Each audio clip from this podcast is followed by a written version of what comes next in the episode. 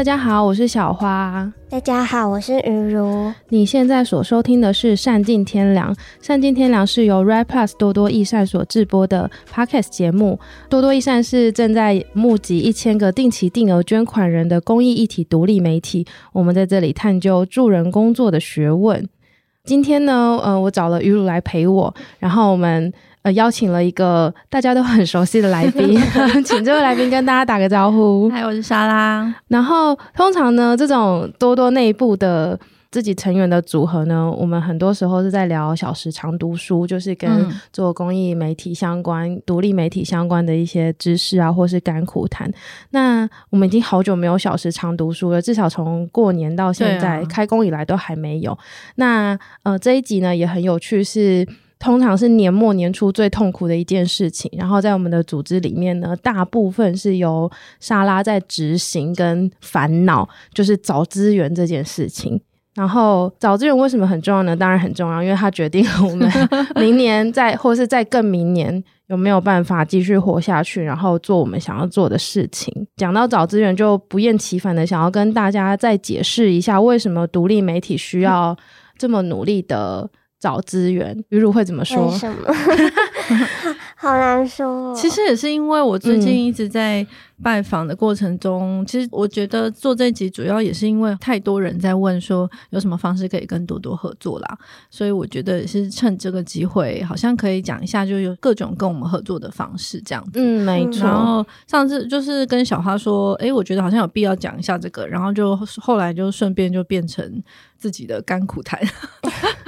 对啊，因为其实我们去年在聊募资的时候，有差不多提到过，比方说独立媒体要怎么活下去，嗯嗯、然后依赖哪些资源。那像多多除了刚刚讲的一些小额捐款，然后还有企业、政府组织的合作案，那可能有时候还有一些文章授权的转载费用。那其他媒体是多多比较没有的，可能是订阅的付费墙，或是电商，嗯、或是自己会有一些 IP，比方说它的吉祥物或是什么的，然后授权啊，所以他们的内容授权去，比如说改编电影，或者是改编成其他的东西，嗯，嗯，制作周边等等，或是做成漫画，或者或者是有些人现在就做家经济啊等等，嗯嗯，嗯，对对。但是再回到多多，我想要知道说，像你最近很常公出啊，拜访很多组织啊，然后也会回来，就是莎拉她也很喜欢，然后也很投入，就是回来会跟我们分享说，哎，她今天接触了谁，然后遇到了哪些。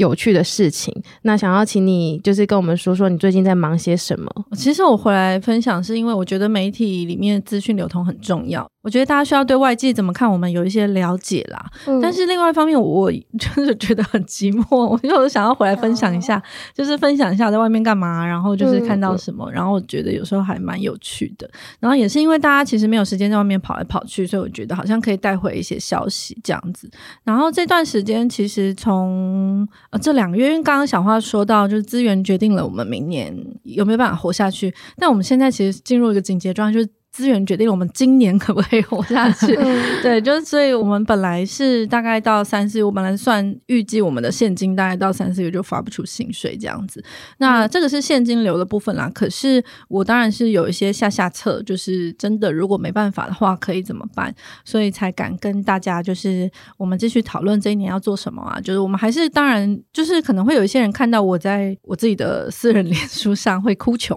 对，但这个我觉得也是蛮奇妙。就是我们是真的蛮穷的，但是对内其实对所有的团队的人来说，我们也不是真的活不过今年。只是说，如果真的要走到那一步的话，可能会需要做到很多的其他的事情，比如说要节约我自己的保险啊，或什么的。但这些都只是最下策。所以我今年其实应该说去年啦，当我们在下半年开始发现这件事情，然后或开始发现这件事的急迫性，然后到现在，我还是想要再努力一下，看有没有案子。或者是其他的金源，就让我们可以不用走到最后一步，需要花那些付出那些下下策这样子。嗯，嗯，嗯，对，所以这几个月，我觉得我自己很大学习是我真的一直在提案，就是所谓提案，就是可能外面会有一些奖助的资源，嗯、然后或者是有一些基金会啊，他们本来就有在赞助一些小团体这样子。那这些提案，其实我觉得去年我自己花太多时间在写作，写作是我喜欢的事情，然后找资源是应该要做的事情，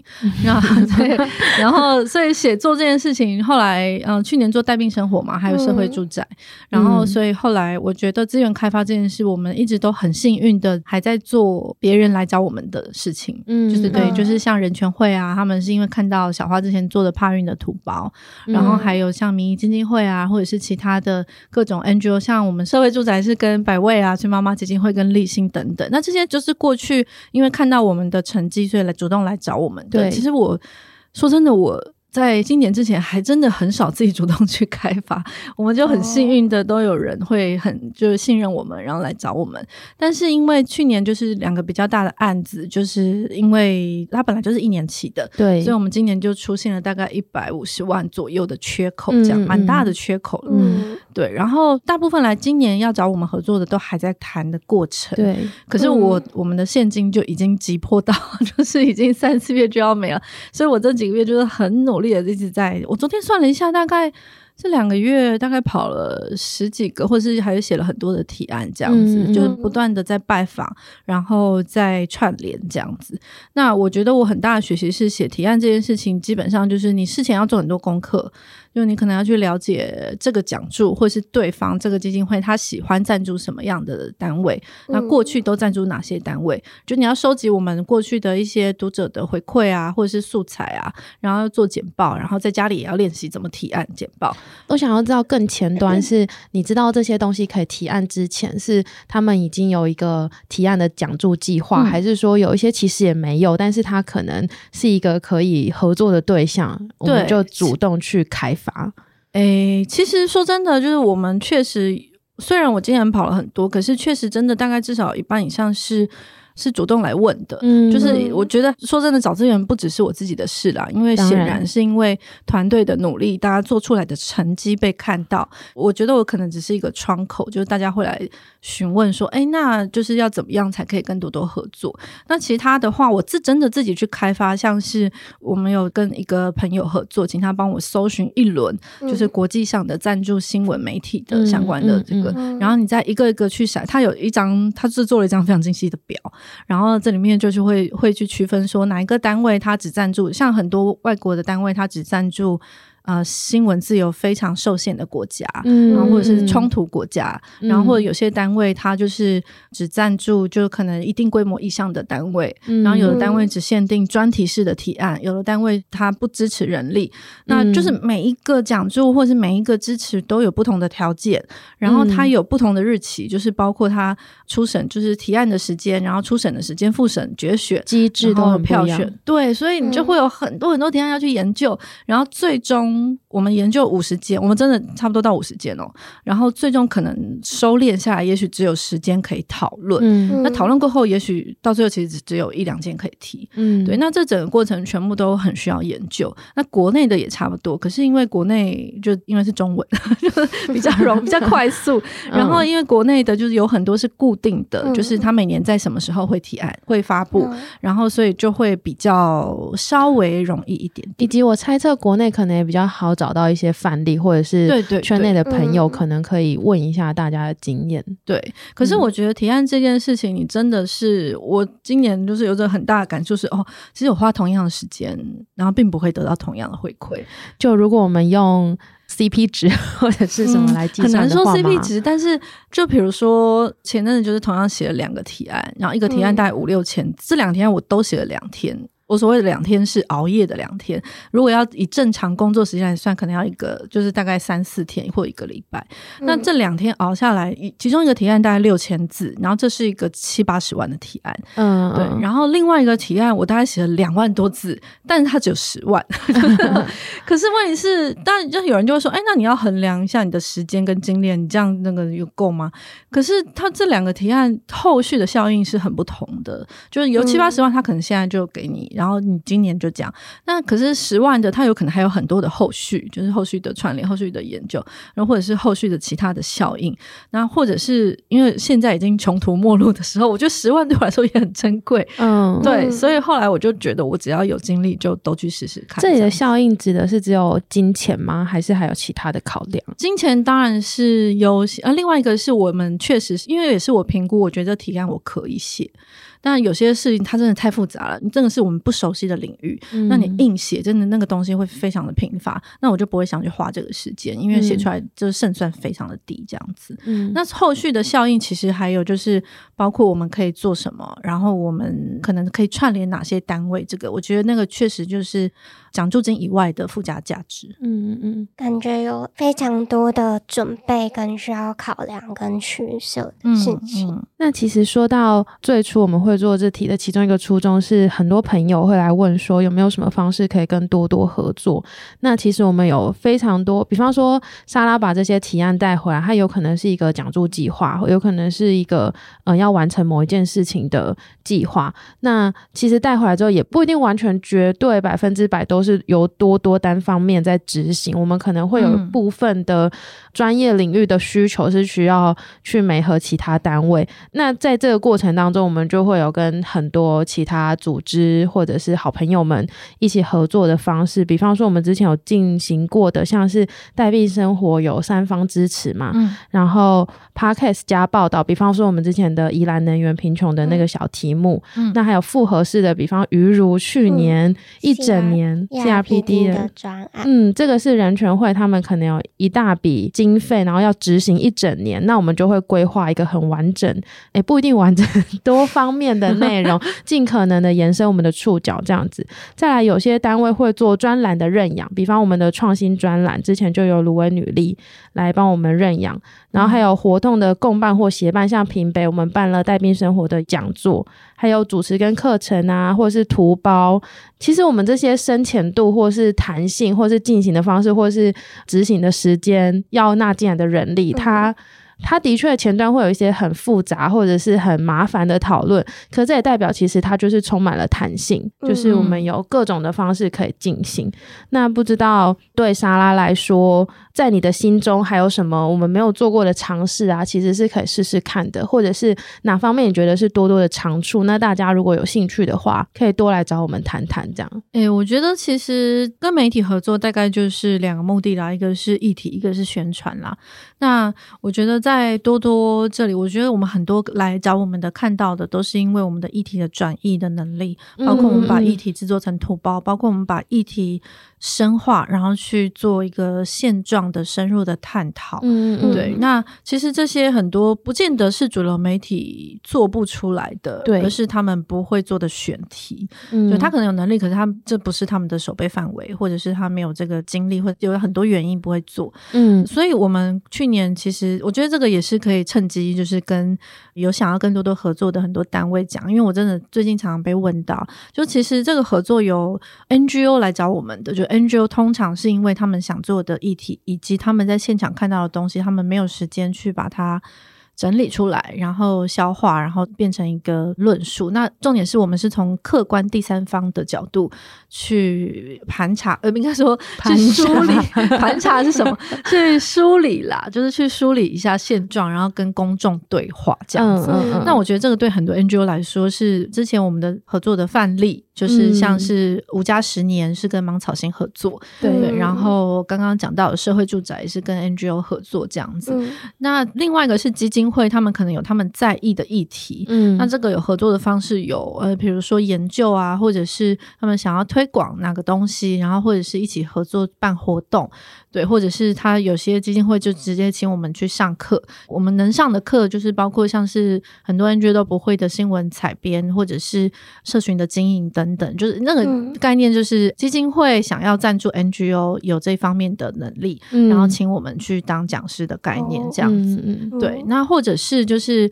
除了专题跟报道，那当然还有我们现在这样录节目，就是录节目其实就是宣传。那宣传的一种就是我们的宣传其实也很带议题性啦。嗯，对。就是我们的宣传，其实就是有各种的形式，就是不管是在我们的社群上，那我们的社群有很多不同的方式，包括电子报，包括我们的贴文下广告、广告操作投放，然后还有 podcast 这样子。嗯、所以我觉得刚刚小花讲到了这个弹性是，是因为大部分来找我们的人，因为他们不是媒体，他们本来就不知道媒体能做到什么程度，或是规划到什么程度，所以有的时候他们其实觉得很烦恼，就是不知道，诶，那就是我们双方的期待怎么对焦。嗯、所以后来就是像人权会那个案子的性质，就比较像是，诶，人权会有一笔钱，他就是告诉我他的概念就是他要推广 CRPD，那所以后面的就是要做几篇报道，跟几个人邀稿，然后做无障碍旅游，然后做几集节目什么，然后有几个广告投放或者多少的金额配比宣传，这些其实是我们自己去规划的。嗯、对，那就我觉得这个对就是想要合作的单位来说可能会比较容易。那我刚刚说的弹性其实是指就是如果你的预算不够，就是那我们其实可以。讨论说，哎，那就是我们可以做到什么程度？嗯、对，也许原原本我可以帮你做百分之百，那我也许现在帮你做到百分之七十，那剩下的我可以告诉你怎么做，也许你自己是可以完成的。嗯、对，所以其实它有很多不同的合作的广度、跟深度、跟弹性。我觉得比较重要的是前面双方的期待跟想要做什么的那个对焦的过程。嗯嗯。那像你刚刚说，想象跟期待对焦的过程是一件非常重要的事情，可能远比后面到底我们要生出什么样的结果还来得重要。那你在这方面有遇过任何的困难，或者是滑铁卢的经验吗？就是应该怎么说？就是有的时候你坐下来，大概真的十分钟之后，你就知道这一场没戏了。就是，那你还会，那你还是会把那两个小时做完？我就开始把它当成交朋友哦。对，但这个没戏，有可能是我发现这案子我们接不来，他可能需要一个二十个人的团队，或者是他不在我们的专业范围内，嗯、就是他可能会需要很多，比如说影音制作啊，或者是很多其他的。那或者是他有人会说啊，那我就给你们钱去找个人啊。大部分出钱单位的想象比较单纯呐，你可以说他是单纯，嗯、就是他会觉得，哎，那钱不是问题，人也不是问题，嗯、就是你就去找一个人。嗯、那问题是，其实我对我来说，就是我每多一个人，就是因为我们上面的人是没有变的嘛，就是你知道，对，就是我们上面核心在控这个团队专案运作的人，是我现在多三个人，我就要多带三个人，嗯，对，所以我多五个人，我就不可能有这个心力去做原本的事情，因为我要带五个人，嗯、因为带人，我想小花。应该也非常体会，带人是一件，就是他并不对。如果今 可以录一集，真的 就是如果今天有钱就可以解决所有的事，那这个世界就其实真的太美好了。我们只要想办法资源重新分配。对，但问题是不是啊？就是有的时候我有钱，我其实短时间啦，其实长时间来说说不定可以做到。但是短时间来说，我们要有这个能量去把这些人，这个人，比如说，哦，我就举个例子，就是现在能够写公益主题。跟像我们现在在做深度议题的报道的记者，其实真的非常难找。嗯，对，就是因为本来这个就不是新闻界就是很多主流对很多人在做的新闻嘛的类型，所以你会这一得的对社团，然后对人民团体，然后对 NGO 有了解的记者本来就不多，嗯、所以你今天我就算我拿到钱，然后我去找人来，可是我们还是需要长时间的磨，就是一年、两年、三年，这个记者才有办法成长为一个可以主动提案，然后主动提选题，然后成熟的问出正确的问题的一个工作，新闻工作。者，那这些都绝对不是说，哎、欸，我如果现在可以找到一个即战力，就是一个很强的特约，那这基金会就自己去找，就跟他合作，就不需要我们在中间，因为我们在中间就是有编辑台的角色，嗯、我们可以去磨磨这个主题，我们知道什么重要，然后我们去跟他对对，就跟这个记者合作。嗯、那这只是其中一项，就我的意思是说，有的时候。对方的想象是这样，可是我们需要一段时间去沟通说，说那其实我们可以做到什么，跟我们没办法做到什么。我觉得这个是比较我们能做，跟我们想做了。就有时候还是我们在这个过程中会不断辩证说。多多益善是谁？就是多多益善想做什么？嗯、这是我们想做的吗？或者这个不是？然后我们透过这个是跟不是一连串，就这三年来就一直去反复磨出一个答案，就是我们是谁？就是现在的这个样子。嗯、我觉得中间有一个很重要的事情是，虽然一开头讲说我们很穷，我们很缺钱，我们可能快发不出薪水，我们需要活下去，但是我们也无法或者是做不到去违背本业，或者是说做那些离本业很遥远的 事情。嗯如果可以的话，我们早就做了。对，的确就是因为没有办法，所以我们在这些谈合作或是提案的过程当中，才会不断的辩证这些事情。嗯、对，不过我也有碰过，就是有基金会他，他可能他就是听了我们这个，他可能也很认同啦，所以他就会把我们想的非常。清风傲骨，但是但其实我们也没有那么 对，就是我的我们还是有一个坚守的原则，这个原则就是我们拿了钱，我们会在报道跟节目里面就是公开资讯揭露，告诉大家，哎，这一集或者是这篇报道的资金来源是谁，是由哪个单位支持的，这是我觉得不能退的底线，就是我们不能做。看起来很像新闻的广告，其实没有人分辨得出来。嗯嗯、但是我觉得，在这个前提跟独立报道的空间之下，所谓独立报道就是，诶，就算我们双边合作报道，可是我们要有权利最终能够决定我们的受访者跟方向，然后我们有独立作业的空间，这是一个。我们对读者的交代跟信任，可是那并不代表我前面完全不跟你讨论。嗯、对，就是说想想你换到他的角度来说，你也觉得很不合理吗？就是我今天出钱，你为什么 就是为什么我出钱，然后全部都听你的？这样本来也不是对等的关系。嗯，所以我们当然前面会绝对是抱着就是非常友善沟通的态度去持续的去磨出，务求达到一个共识。那所以很庆幸，呃，目前暂时还没有出现，就是诶，到最后真的共识破裂，那我可能就把钱还他，但。是这个是真的是下下策，那关系就结束了。嗯、所以我们当然是努力的一直沟通。那但目前我觉得很幸运，是我们大部分合作的方都蛮信任我们的，就是不会干涉那么多。嗯、而且甚至有人就是，呃，钱给我，然后然后我要做这题，然后就他就消失了，就是他没有在管我们做什么，嗯、然后就我们做什么，他都说很好很好这样。然后有时候反而觉得，嗯，这样是不是有点不安心？我想说，嗯，是不是我们？哦、对对对。所以我觉得这个关系拿捏有时候真的非常看人啊，就是看那个沟通状态。嗯那莎拉觉得这种多元的合作，可能跟不同单位的合作，因为刚刚也讲到，就是可能每个单位他们沟通的方式不太一样，可能对对方来说，你觉得跟多多合作最重要的精神是什么？就是比方题目啊，或者是内容啊、方向，我们都可以再谈、再讨论。一直持续的保持长时间的讨论，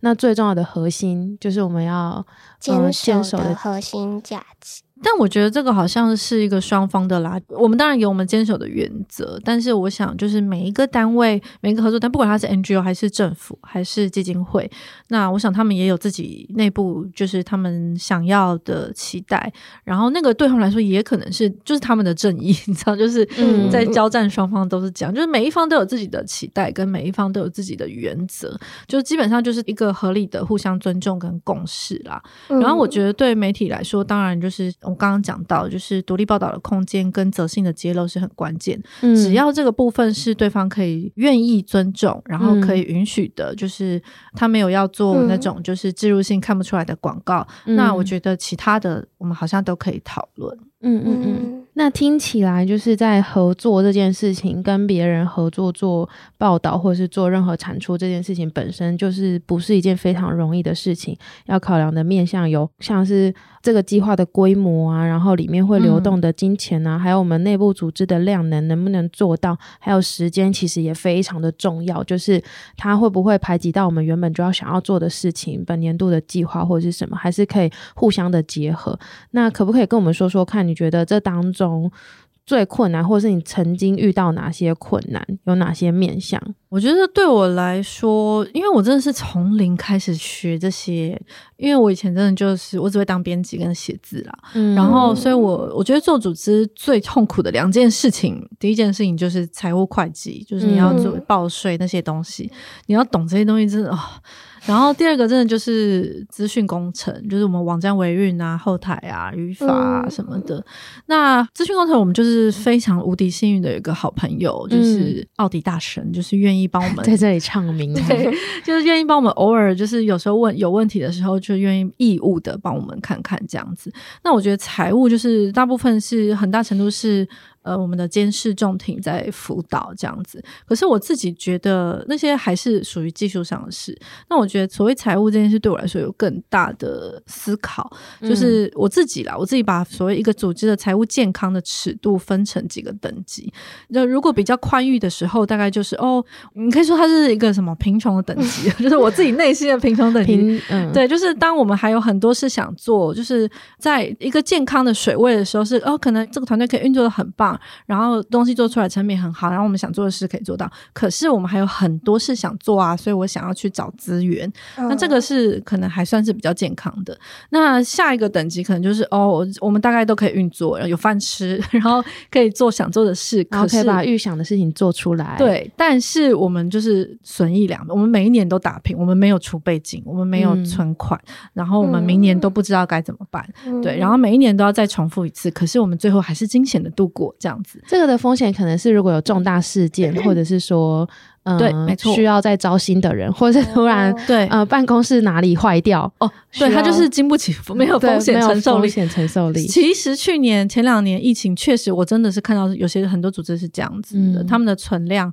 他们原本的储备金的存量可能是大概一年或半年，然后那时候是剩两个月，我真的是 我听到我都吓坏。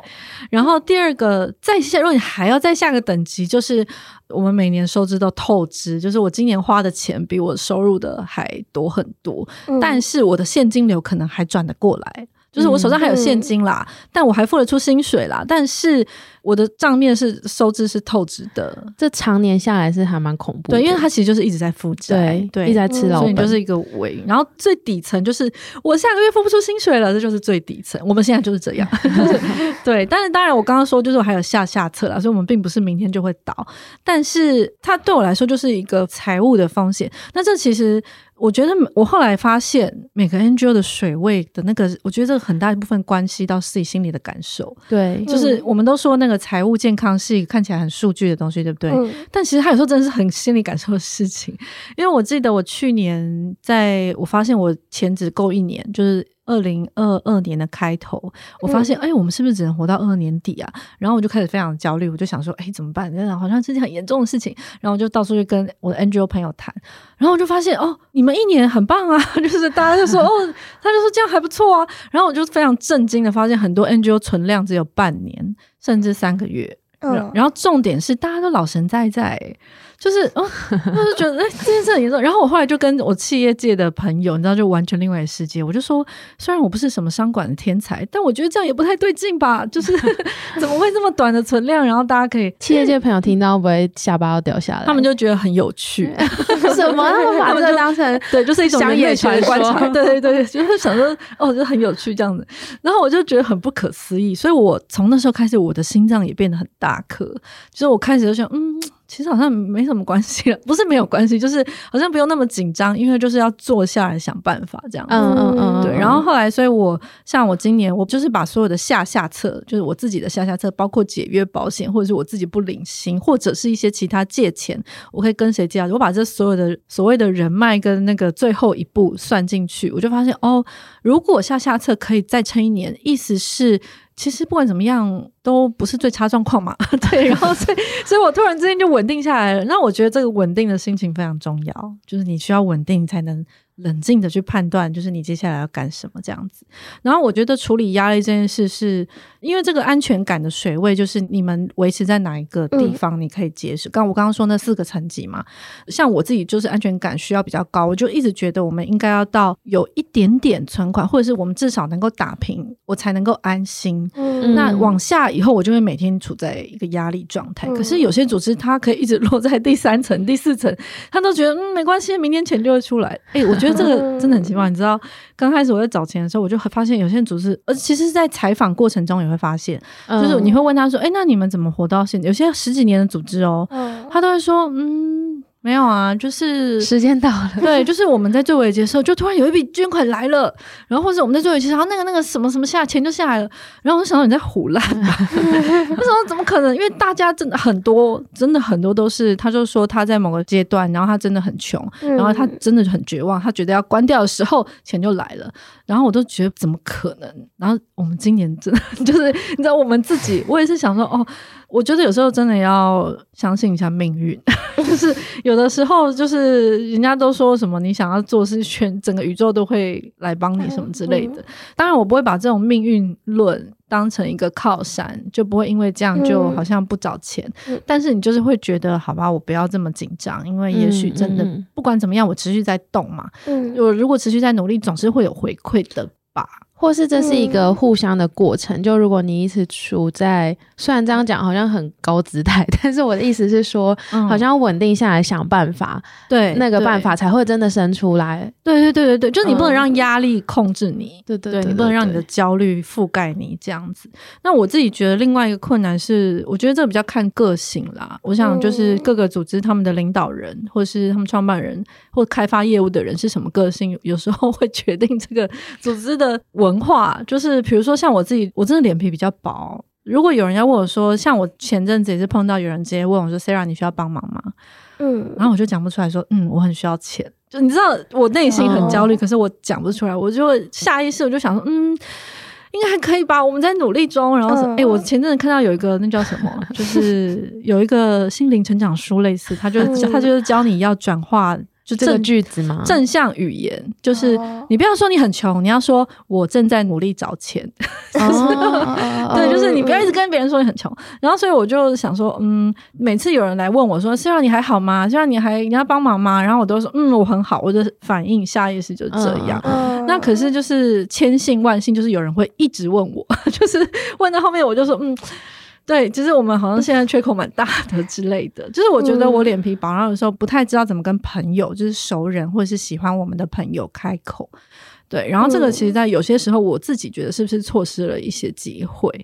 然后，另外也是，我觉得我自己的个性，其实我我真的非常不讨企业喜欢。我自己觉得啦，就是我觉得很多企业的思维，他们的速度感，然后他们的管理的思维或什么，嗯、就是有的时候做下来，真的就是怎么样都对不起来，嗯嗯、就真的怎么都不对盘。就是我们重视的事情，然后我很难去清楚的说出来。然后我一再的强调说这件事很重要，可是我很难把这个重要传达给对方，嗯，让他感受到，对，让他跟你感受到这件事情有这么重要。然后有的时候对方如果问出一些。些惊悚的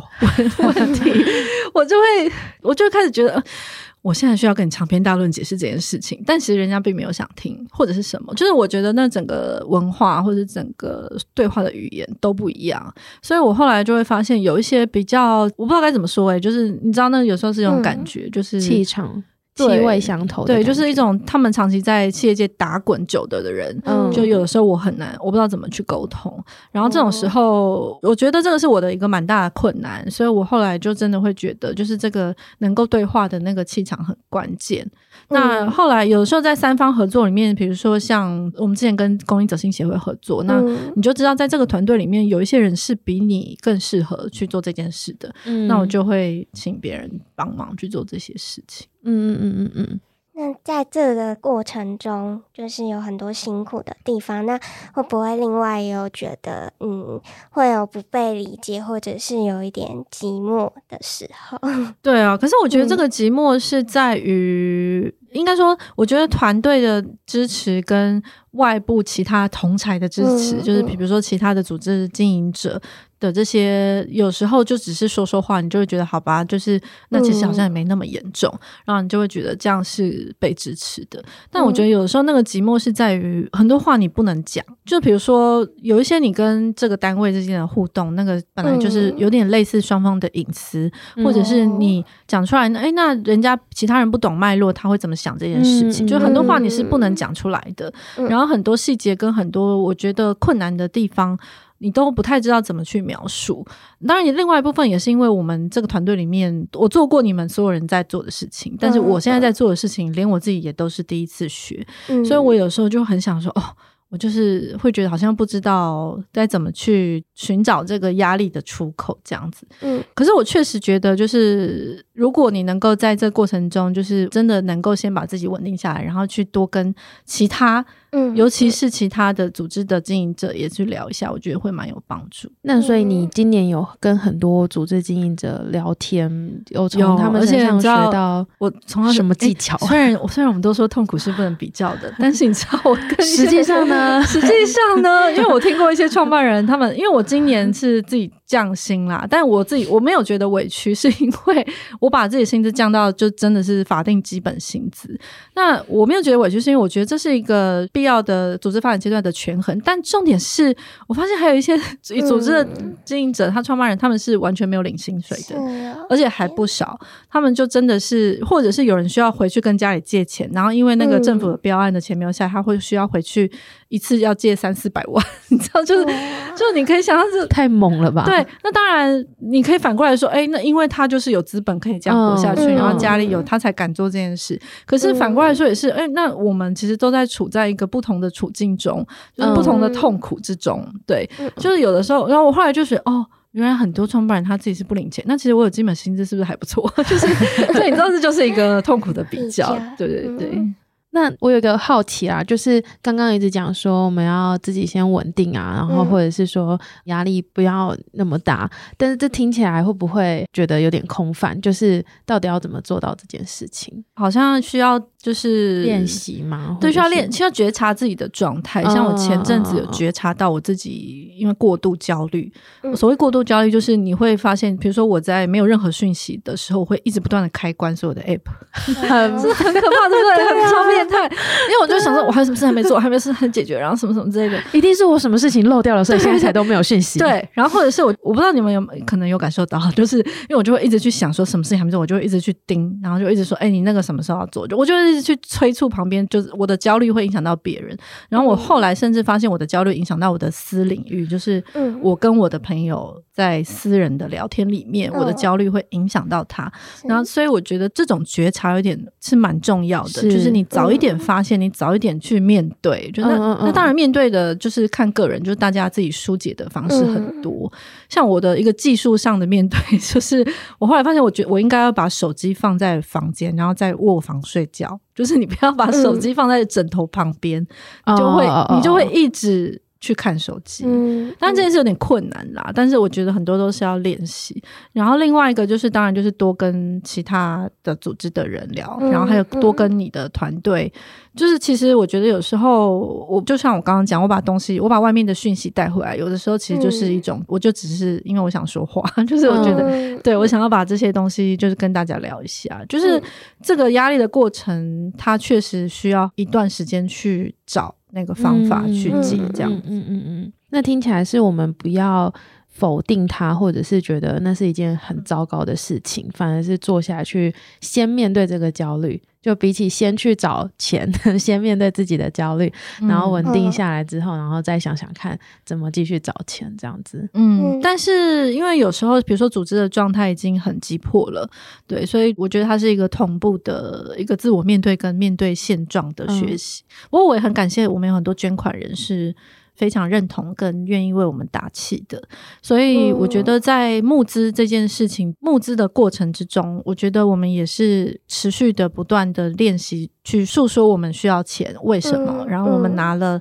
捐款会做什么？那我们曾经做出来什么，以及我们想做什么？我们的愿景是什么？我觉得这个是还蛮关键的事情，以及就是整个团队能够做到什么程度？就是我觉得这个反而是因为说真的，就是我在外面谈的东西。全部都是团队做出来的嘛？嗯、对，那我在外面谈回来的条件，团队能不能够做到？我觉得这个就很关键。所以说穿了，其实他最终我也不只是需要，就是大家听我说话，嗯、就是这个这个反而不是，我觉得可能说不定反而是次要，但我们就需要我们这个团队是 on 在线上的，嗯，然后那个战力能够出来，那我们当然在外面就是交涉跟机会就会比较多，嗯嗯，然后像我们是从去年开始就会。每季都写捐款人的限定报，嗯，然后里面就会有很详尽的，包括刚刚莎拉有说到，可能我们财务的运用规划跟取舍。等等，然后都非常详尽。就是如果你有捐款，你每三个月可以收到一次。我们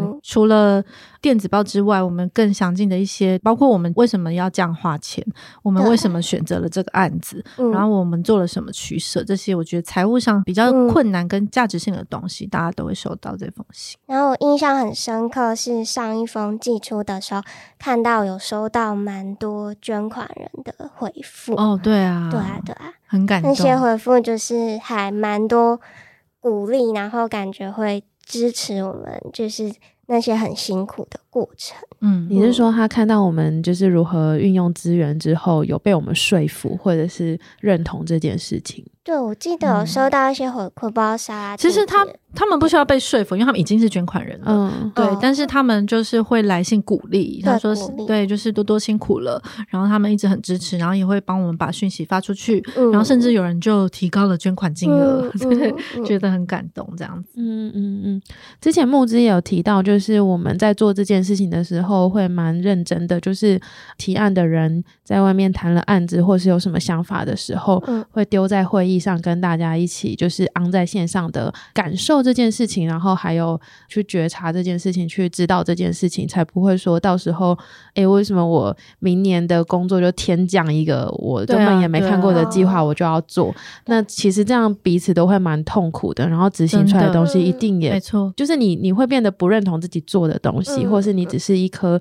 棋子或一个工具人，要去达到那个结果。可是我后来发现，想要的，我后来发现百分之九十的单位并不会做这件事情，真的吗？尤其是我自己，我为什么会做这件事？就是为什么我们在提案前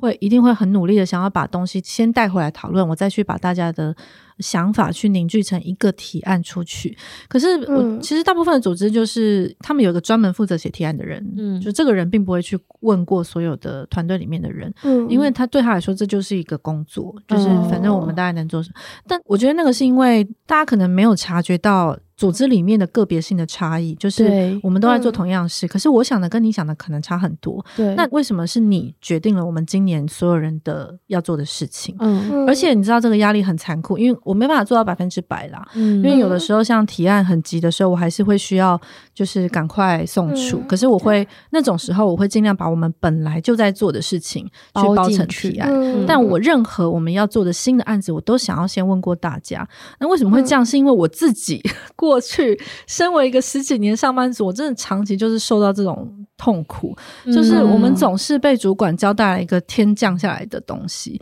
然后我不理解为什么要做这件事，我不理解我们为什么要接，但是。当我去抗议的时候，你知道那个压力很可怕。他就是说，你要反对，那你不要做，是不是？你那你不要做啊。可是你不要做，是我们所有人一起失业。嗯，你现在不要做可以，那你会害你的同事失业。你要不要做？嗯，因为这就是我们今年的钱呢、啊。那你知道这件事有多可怕？就是超可怕。为什么最后有问题的变成我？对，那问题是我在讨论的是我们为什么要做这件事，这不是我们要做的事，嗯、或者是我们到底是媒体还是公关公司？嗯、而且其实这件事情在媒体里面非常的常发生，就是永远的争执，就是编辑部跟业务部永远的战争。嗯，就是业务部在外面谈案子，业务部接回来案子，编辑部要不要做？那编辑部有编辑部的伦理，新闻的坚持，嗯、新闻的价值，我们可不可以？我比如说这个弊案，就是企业的弊案嘛，企业弊案我要不要写？他是我们的广告主、欸，诶，嗯，那业务就。就会说，哎，那你他现在抽掉半年的广告，那你要不要做？你还敢不敢写？嗯，那或者是有的就是啊，他写了，可是企业就要求你要平衡报道，你再写一篇他的专访。对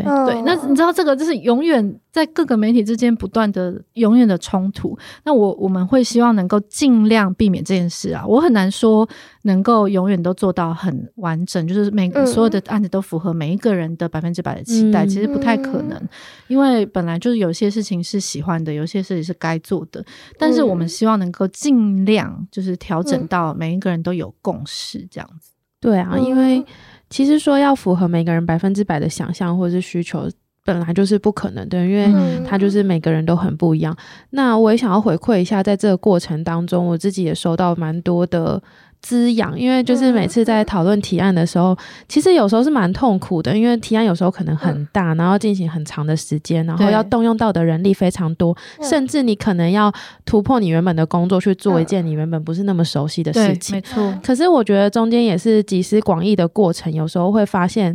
你会从那个过程当中去发现同事的想法，嗯、然后更认识这个同事，嗯、然后知道在跟他接下来的合作当中，我们要怎么一起执行这件事情，嗯、他在意的事情是什么？嗯、我觉得这个不只是对提案本身很有帮助，就是对团队的合作也是非常有帮助的。对，而且有时候你可以看到每个人对未来的想象，嗯、就你知道有一些提案啊，或者有一些我们拜访的过程，有些案子。那个机会是你必须突破所有你现在的框架去设想的。嗯、就是比如说，我们现在是六个人嘛，我们今年缩编嘛，因为财务的关系，所以我们缩编了大概百分之四十的人。那我们今年六个人，可是有些案子你可能要用他讲出来的话，你需要用十个人或十五个人的规模去想象。嗯，然后他可能有一个很宏大的那个，我你会想说。哦，这个东西我们现在团队不行。可是问题是你如果永远都用六个人去想这些提案，嗯、我们就永远都不会长大，我们也永远都没办法做新的尝试。嗯，所以你有的时候你必须先去想那个愿景，先谈说哦，那我们其实可以做到什么，然后你再回头来说，那我要怎么去找到这些人去做到这些事情。嗯、所以他有的时候是。我觉得这个就是其中一个困难点，但其实也是一个有趣的地方啦。对就是我们在对焦的过程，我们不管是在内部对焦，还是跟、嗯、可能跟赞助方对焦的过程，你都会去不断的去，有点像是鞭打字，对，就是不断的去突破这个就是既有的框架，然后去想说，嗯、那如果我们不是现在这样，那我们还可以做什么？嗯、那如果我们都认同那个愿景，那我们要去哪里找可以做到这件事情的工具？嗯。那最后，今天刚刚前面分享了好多，然后最后想要再问一个问题，就是如果想要跟多多合作的话，可以怎么做？然后想请莎拉可以分享一些细节的方式的介绍。然后有一种手把手教学的感觉，手把手可能有点困难，对，因为大家的状态每个单位差太多了。嗯，但是我确实最近被问到很多次说，说其实有些人真的是没有任何想法，他就是喜欢我们，嗯、就是非常感人。嗯、就他就是喜欢我们，想要有一些连接，对，有一些关系。对，所以后来我就会开始觉得，就是很迫切需要整理一份各种。一百种跟多多合作的方式的这个使用说明书，嗯、就是多多益善的使用说明书，所以我之后会整理出来，然后放在我们的官网上，大家可以在那个合作跟支持的那个部分找到，这样去浏览我们的合作目录。对。对对，其实它主要是大家想要看范例啦，嗯、然后像像有一些东西，其实因应这样子的需求生出来的，比如说像劳发署，他今年会来找我们，嗯、想要希望有合理调整指引相关的合作，嗯、那也。是因为于如之前做的那个就是。CRPD 的合理调整的相关的东西，然后看到，然后他就会说：“哎，那你们有什么合作方式啊？”我也是在那个电话里又全部再解释了一次，然后我就发，我才会知道哦，原来外面的人会哪里有困惑，就是他们想要知道什么，不只是报价而已，就不只是合作，他还想要知道，比如说期程或你们怎么完成，或你们有人会跟我们对口吗？或者是你们有人能够做到研究，还是做到哪里？或者是其实有些人他只是想要自己做一个图包，可是他想要知道那个方法，所以你知道。就是有各种的不同的疑问，所以我在想说，哦。那这样我们是不是需要做一个 Q&A 集之类的？对，对，需要。对，反正之后我会整理出来。那另外，我觉得也建议，就是只要有兴趣的，其实就可以直接跟我联络。嗯、我们在网络上都查得到我的，对，对，查得到我的电话跟那个，就是甚至写到我们的公共信箱，任何方，我们所有的大门都为你开启。可以先来聊天。对，其实有的时候真的就是及时拉一个线上会议，嗯嗯、不是到会议啦，就是我们就半小时、一个小时聊一下，我们知道彼此的期待跟能。做跟不能做什么，那其实就够了。嗯，那当然，我们也非常的欢迎。我们其实还有算是一个天使投资人，就是有类似，就是他每年就是捐，就是 RC 基金会这样子。哦、然后 RC 基金会是我们的呃超级大天使 干爸，对，就是他们就是每年捐一笔钱，然后他基本上对我们没有任何的要求，就是甚至我想他们应该时间很忙，很多文章我们他也没有看。他们也没有真的看他，但是他知道，我觉得很感动。他说他知道这个社会需要多多益善，所以他可能不见得有时间看，可他就是捐钱支持。嗯，那我觉得这样子的，有的时候有一些企业他们会用这样这种大额的捐款，可是他还是会有个期待，就希望你像他的期待，可能就是你们就做你们现在在做的事情。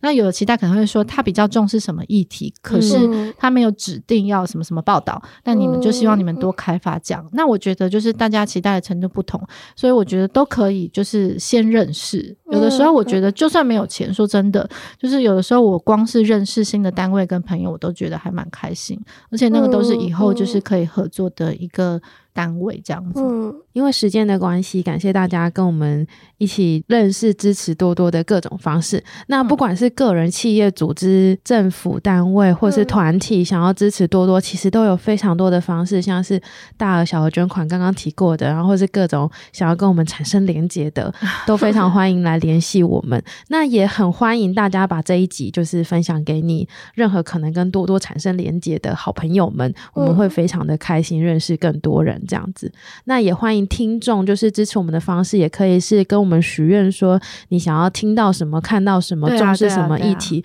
都会是我们未来就是去提案啊，或者去认识更多朋友的很棒的方向。这样，嗯，那就今天谢谢两位，嗯，谢谢大家，谢谢大家，下礼拜二见，拜拜。拜拜。